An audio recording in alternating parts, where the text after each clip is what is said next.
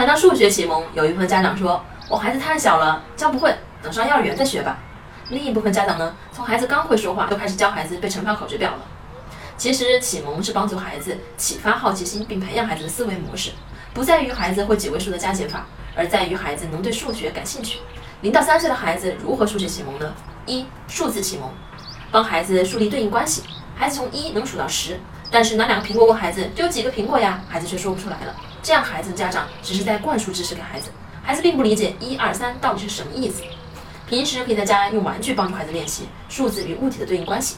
当你说到一，就拿一个娃娃；三就拿三个娃娃，让孩子能理解数字的含义。除此之外，还可以拿一些带有数字的积木，帮助孩子认识数字。这就结合了视觉、听觉能力，让孩子能把听到的数字、看到的数字以及数字代表的含义相结合的去记忆，增加孩子对数字的兴趣。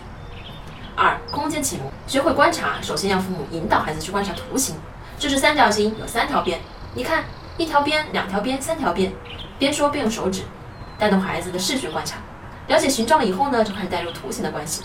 例如，两个三角形可以变成一个正方形，两个正方形可以变成一个长方形。用游戏的方式，容易吸引孩子的兴趣。了解图形之前的联系，空间概念比较抽象，孩子需要自己去体验才能理解。把小熊放在盒子里面，把小汽车放在盒子上面，让孩子理解上下前后里外的关系。